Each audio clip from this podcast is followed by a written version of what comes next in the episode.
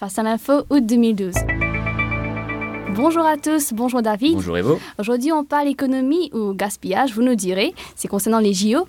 Alors, je sais, c'est fini, mais c'est l'occasion de faire un bilan, ou devrais-je dire un bilan financier. Tout à fait, Evo. Les JO sont l'occasion pour le pays hôte de refaire bon nombre d'infrastructures, non seulement sportives, mais aussi de transport et de logement. Mhm. Alors, la première question que l'on peut se poser est combien coûtent ces JO J'allais justement vous le demander. Alors, pour ces JO de Londres, les principales dépenses sont on va aller en ordre croissant. Mhm. Premièrement, la sécurité. 600 millions d'euros, on en a beaucoup parlé.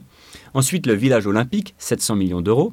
Le stade olympique a coûté 1,2 milliard d'euros. Mhm. Ensuite vient l'organisation de ces JO qui a coûté près de 2,5 milliards d'euros. Mais maintenant, la plus grosse dépense, à votre avis, Evo, qu'est-ce que c'est? Je ne sais pas. Eh bien, c'est le transport, nouvelle station de métro, nouvelles routes, nouveaux ponts. Tout cela a coûté tout simplement la moitié du budget total, soit 7 milliards d'euros. Au total, on arrive à un budget de 13 milliards d'euros. Mhm. Alors, quand on compare, c'est autant que les JO d'Athènes en 2004. Mais par contre, ce qu'il faut savoir est que le budget initial était de 6 milliards d'euros. Donc, on a tout simplement doublé le budget. Ok, très bien. Mais alors maintenant, parlez-nous un peu des entrées d'argent. Eh bien là, c'est plus compliqué car c'est seulement avec le temps que nous serons. Mais globalement, pour ces JO de Londres, les recettes des droits télé ont battu tous les records. On estime que ces droits télé ont rapporté près de 1 milliard d'euros.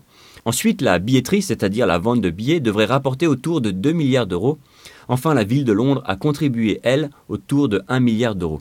Donc si on additionne tous ces chiffres d'entrée d'argent, on est très loin des 13 milliards d'euros dépensés. Mhm. Mais le gouvernement britannique est convaincu que le pays tirera des bénéfices, mais sur le long terme. Et donc que les milliards qui manquent aujourd'hui seront rattrapés plus tard. Alors ça peut être vrai, comme ça peut être faux aussi. Là, je ne comprends pas trop. hein. Alors je vous donne un exemple. Les Jeux d'hiver d'Albertville en 92 sont un parfait exemple.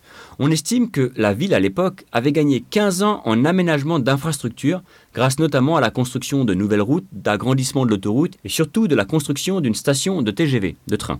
Résultat, depuis les JO d'hiver de 92, le tourisme de la région et notamment d'Albertville a énormément progressé.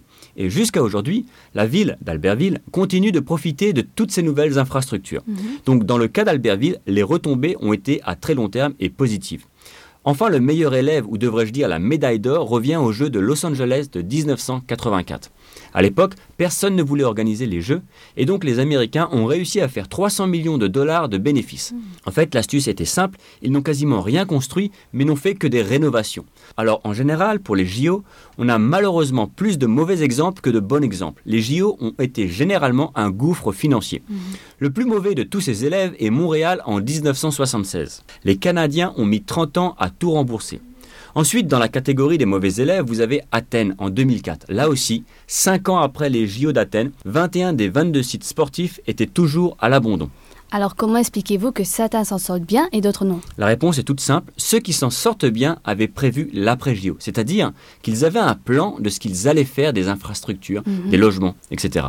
Et à mon avis, les JO de Londres devraient plutôt bien s'en tirer, ou devrais-je dire que la casse ne sera pas si grande. Car dès le départ, l'après-JO avait été pris en compte.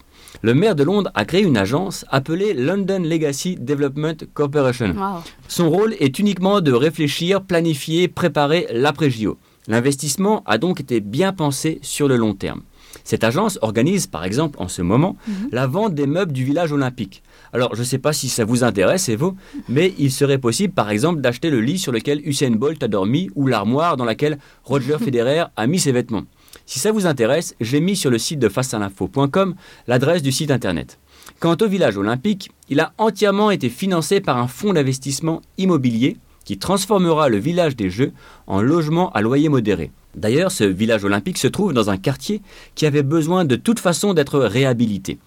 Enfin, d'autres sites de ces JO de Londres vont être recyclés, comme par exemple le stade de basket qui pourra probablement être utilisé aux Jeux de Rio en 2016. Mhm. Donc en gros, on démonte le stade de basket et on le remonte à Rio. L'investissement de ces JO de Londres a donc été bien pensé sur le long terme.